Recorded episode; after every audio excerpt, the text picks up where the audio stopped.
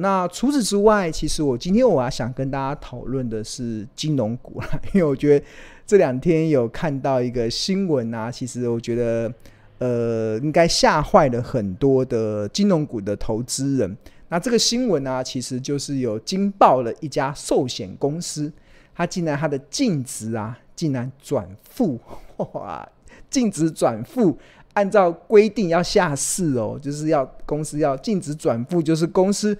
的资公司的资产没有办法去去偿还它的负债哦，对啊，公司的资产没有办法去抵债的时候，它就变成负的嘛。它变成负的时候，那公司就有下市破产的风险。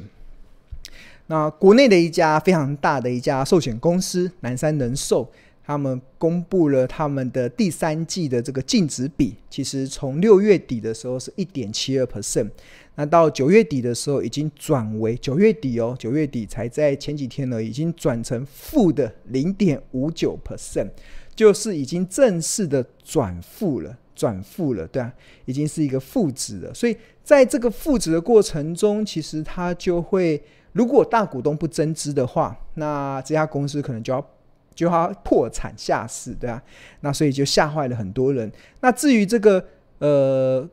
净值比，不管是一点七二或者是负的零点五九啊，其实都是不及格的，都是非常不及格。因为按照我们台湾的法规的规定啊，寿险公司的这个净值比至少来到三趴以上，所以它不止六月底的时候已经跌破三趴了，甚至它在这个，甚至它在这个呃，甚至它在这个。呃，九月底的时候，甚至还转成这个负值，转成这个负值的部分，所以这个就是一个非常严峻的一个状况。那不止南山人寿如此，甚至我们看到，呃，这个很多的公司，他们目前的这个净值比啊，都没有达到法规法规所规定的三趴以上。那比如包含了像保诚人寿掉到只剩下一点五趴，国泰人寿掉到只剩下二点六四趴。国泰哦，这么大的一家寿险公司，它背后的大老板这么有庞大的土地资产，它竟然它目前的的这个呃净值比的部分也掉到剩二点六四 percent，这个也不符合三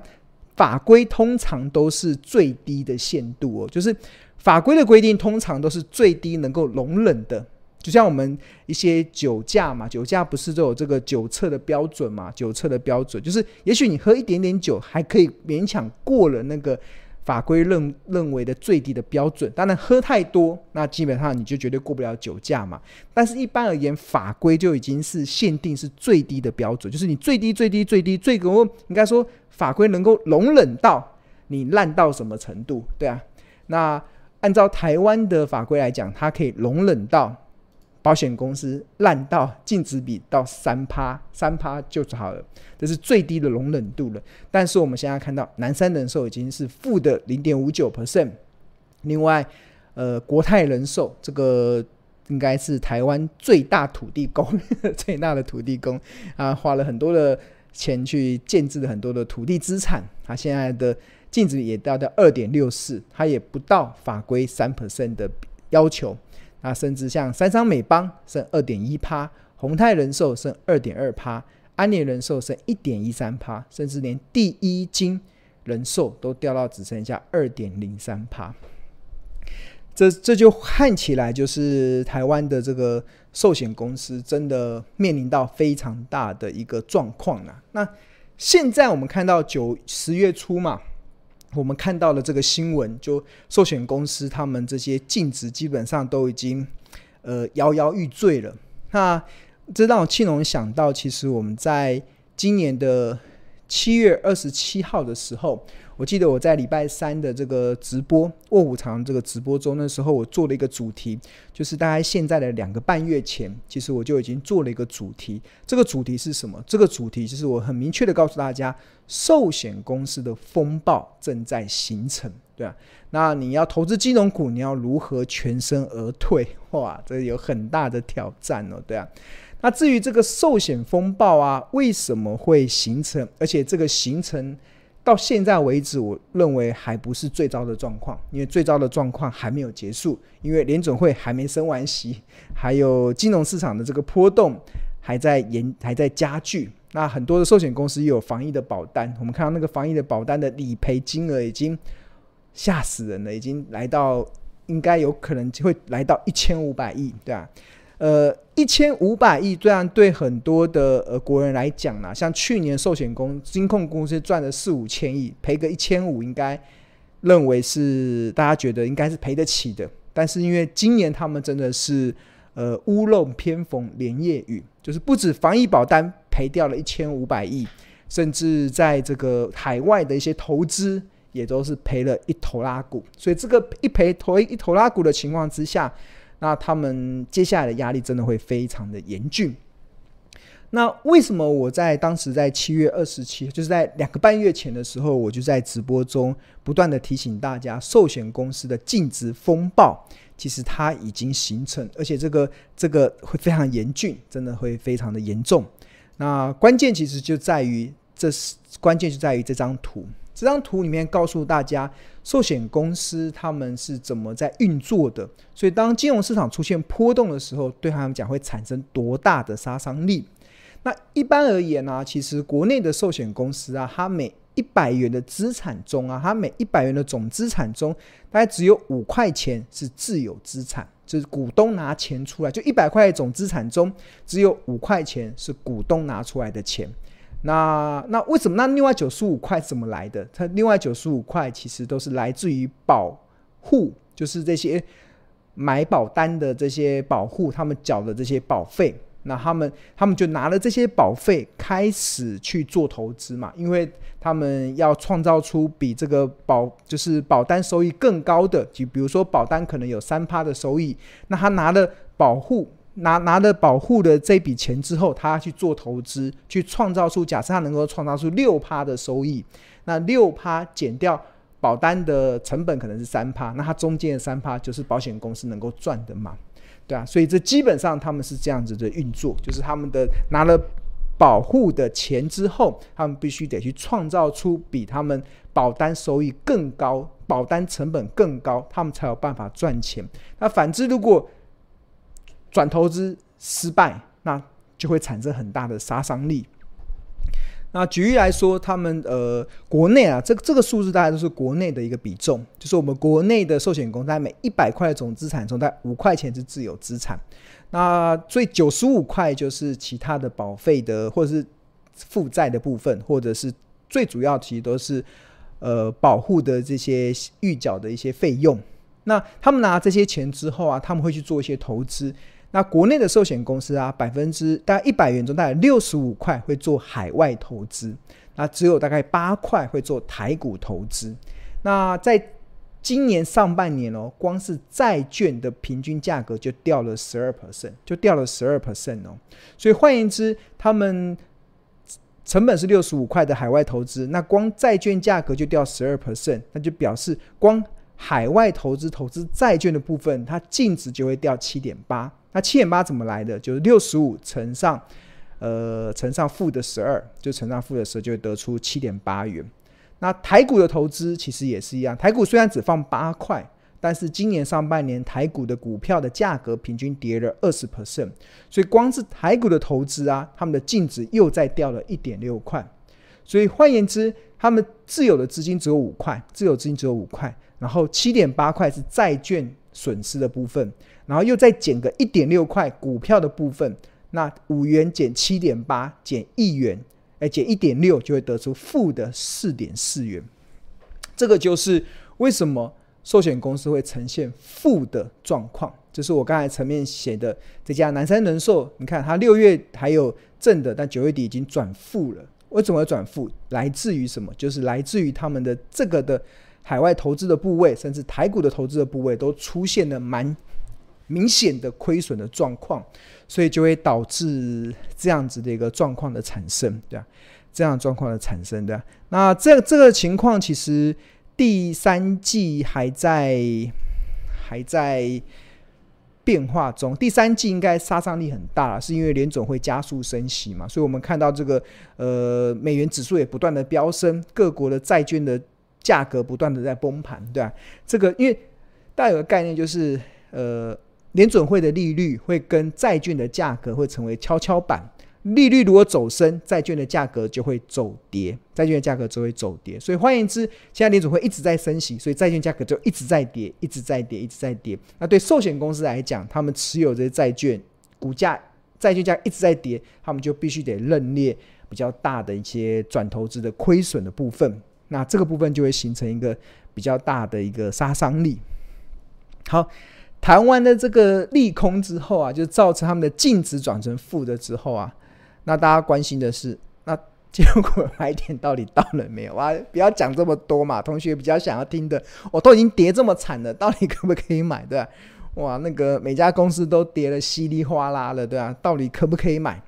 这件是大家比较关心的一个议题嘛。到底可不可以买的？那我觉得从几个面向来看呢、可以给大家来一个思考啦。第一个面向就是我过去啦，长期以来，我认为其实台台股中的金融股，其实如果你从长线的角度来讲，它应该都算是可以让投资人富贵稳中求的一些好的标的。因为台湾的金融业它是特许行业，它金融业就是特许行业，所以基本上它有一定的获利的一些水准。它可以维持一定的获利的表现，再加上前几年台湾的应该过不是前几年，过去这十几二十年中，台湾的金融股的体质越来越健全。在体质这么健全的情况之下，它比较能够经得起市场的一些风暴，比较能够经得起经得起它。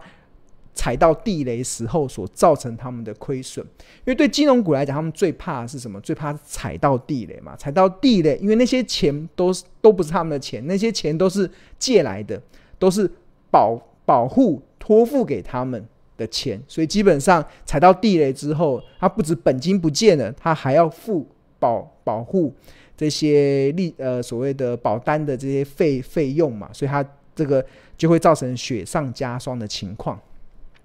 那当然，这些都是一些呃，我觉得呃，金融股他们金融业啦，他们在面对金融市场波动的时候，我觉得台湾本身的金融业它有很好的体质。就过去的十几二十年，在主管机关的要求下，或者是在呃这些银行或者是这些金控公他们自我的纪律的要求下，其实基本上体质都还不错。只要不要踩到太大的地雷，应该都能够渡得过去。所以在这样的情况之下，其实他就呃，那就投资人呢、啊，其实在投资金融股的时候，其实你就可以去等待，等待什么？等待一些一些一些状况啊，等待一些状况。那这等到什么状况？我觉得金融股的一个投资啊，我觉得对我来讲，我让我想到了一件事，尤其最近我们看到了。金融金融公司他们的一些状况的时候，让我想到了一件事。这件事情就是在二零一六年的时候，大家记得吗？二零一六年那时候发生了什么事？二零一六年的时候八月份的时候啊，就是国外国内的兆丰金，这个是台湾银行的获利的模范生，对啊，它兆丰银行的纽约分行，纽约分行哦，因为违反。美国洗钱防治法的相关规定，所以遭到美国纽约州金融服务署处以台湾金融史上最高的罚款，高达一亿八千万美金，折合台币是五十七亿元。哇，对啊，那是二零一六年的时候，大家还记得这件事情吗？对啊，就是兆丰银他们违反了美国的洗钱法案，被美国判。罚款了五十七亿台币，对吧？那这件事情其实曾经让兆丰金啊，曾经出现了一个很大股价下跌的压力。我们现在来看哦，好，我们来看兆丰。大家目前现在目前看到的画面是标股基金 APP 的这个画面，然后我们来看一下兆丰金，二八八六，兆丰金，好。它今天是收在三十，呃，今天十月五号收在三十点八五嘛，然后我们看它这一波的股价已经从四十五块跌下来，跌到三十点八五。然后我们要回去看它二零一六年的时候，大家我们看，然后这边标股金 A P P 里面有日周跟月月的部分，你看二零一六年的时候往前拉，那我们看到兆丰金那个时候二零一六有一段时间，它股价是从二十八块跌破二十块。跌到剩十九点零五元，哇！怎么跌的？它怎么跌下来的？其实为什么会有这一波跌下来的状况？其实关键是什么？关键其实就是好公司遇到了倒霉事。那这个倒霉事在二零一六年的时候，就是兆丰金被美国的纽约州的金融服务署处以台湾金融史上最高的罚款一亿八千万美金，折合台币五十七亿。哈哈。那最近台湾的金融股也遇到了很多倒霉事嘛。第一个倒霉事就是防疫保单，对啊，防疫保单这个是对他们讲是倒霉事啦，但是。但这是本来是保，本来就是保险公司他们必须得面临的这个保单的风险，保单的理赔风险。这个这，但是确实对公司来讲，因为国今年的防疫保单的巨额的理赔，造成他们的获利的大幅的减损。比如说像兆丰金哈，兆丰金，呃，原本今年前前第一季还获还获利还不错，但是后来获利就每况愈下，甚至五月份还转转盈为亏。为什么？就是遇到了倒霉事，他必须得不断的在认列这个呃防疫保单的亏损，对，然后甚至接下来第三季，接下第二季、第三季，很多寿险公司又开始面临到金融市场的波动，所以他们也获利也大幅的缩减，在缩减的过程中，他们就会形成了这个所谓，大家目前看到的是利空，但是庆隆看到什么？庆隆看到的是好公司遇到倒霉事。它能够创造出来的投资的契机，比如说二零一六年时候的兆丰金，如果没有被罚那么多钱，它能够跌到二十块以下吗？对啊，那它罚这么多钱，公司从此以后一蹶不振吗？也不会啊，它就只是呃，就是可能短线很伤啊，短线很伤。就你持有兆丰金的人，您看跌到破二十块的时候，您心情应该很无助。但是它也因为因为遇到倒霉事，所以股价才会往下跌啊。所以如果你对它的长线有信心，你应该在它便宜的时候，你就要勇敢的进场。哇，你看那时候如果二十块买，它这一波涨到四十块，连金融股都可以让你赚一倍耶。对，那中间还不包含它的现金股利的配发，光价差就可以从二十块涨到四十块，就涨了一倍了。那更不用说这个兆丰金每一年都有一点五、一点七的这个现金股利，都非常的稳健。对啊，所以我觉得这个是一个大家可以去去思考的一个方向啊，就是好公司遇到倒霉事时候的一些时机。那至于这个进场的时机啊，该如何的去做判断呢、那呃，庆隆这边跟大家分享的，其实就是我觉得金融股的一个投资口诀，就是用四五六，真的非常好用。我觉得这个帮助了我解决了很多。投资人问我的问题，因为很多的投资人问我说：“啊，金融股到底可不可以买？或者金融股到底跌完了没？或是到底该怎么去去做这个进出场的判断？”那我这边提供了一个我觉得自己还蛮不觉得还蛮还蛮有参考价值的这个口诀啦，就是金融股的投资口诀叫四五六。它的方式是什么？就是我们在看金融股的股利的时候啊，其实你别不能用单一年度去看，你要把它。平均起来，我个人会习惯用五年的平均。像比如说兆丰金，它二零二一年配发一点六五，二零二零年配发一点五八，那二零一七年配发一点五，二零一八年配发一点七，二零一九年一点七。所以你把这五年相加，把这五年相加除以五，得出一点六二六。那有了这个近五年的平均一点六二六的平均值之后，那接下来你就套用所谓的四五六的口诀。那四代表四趴，五代表五趴，六代表六趴，它分别代表的是合理价，哎，分别代表的是便宜价、合理价跟昂贵价。那所以按照这个公式来计算的话，就一点六二六除以六趴，得出二十七点一，就是它的便宜价。然后一点六二六除以五趴，三十二点五，就是它的合理价。然后一点六二六除以四趴，四十点七，就是它的昂贵价。所以你有了这个金融股的这个投资口诀四五六之后，那你对于你想要长期存股这种已经连续二十一年能够配发股利的兆丰金的时候，那你就不会什么，你就不会迷失在当时市场看涨说涨、看跌说跌的氛围中。比如说先前。兆丰金涨到四十块的时候，哇，很多人都觉得一直在帮他锦上添花，一直在锦上添花，觉得哇，今年升息对他的收收益会有很大的增加的效果。但是从价格面、从价值投资的这个角度来看，其实它已经涨到了昂贵价之上了。那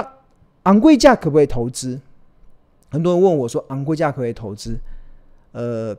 昂贵价可不可以买啦？应该说，昂贵价可不可以买？呃，我的回答是，当然可以买，因为钱是你的嘛，你想要买当然可以买。但是啊，你你买在四十块的兆丰金，对我来讲，你就不是在投资了，你就是在投机了，你就是在赌博了，懂吗？因为这个明明已经昂贵，你还去买，除非你口袋很深呐、你就是想当凯子，对啊，不然。对我们这种价值投资的精髓的信奉者而言，其实我们会比较喜欢买在便宜的好价格，因为它至少可以让我买的安心，可以让我抱的放心，最后才会有赚的开心的一些机会嘛。这就是金融股的呃，尤其是价值投资的这个很重要的一个精髓。好，所以四十四。什么昂贵价可不可以买？当然可以买，钱是你的，当然，但是你已经不是在投资，而是在投机，而是在赌博了。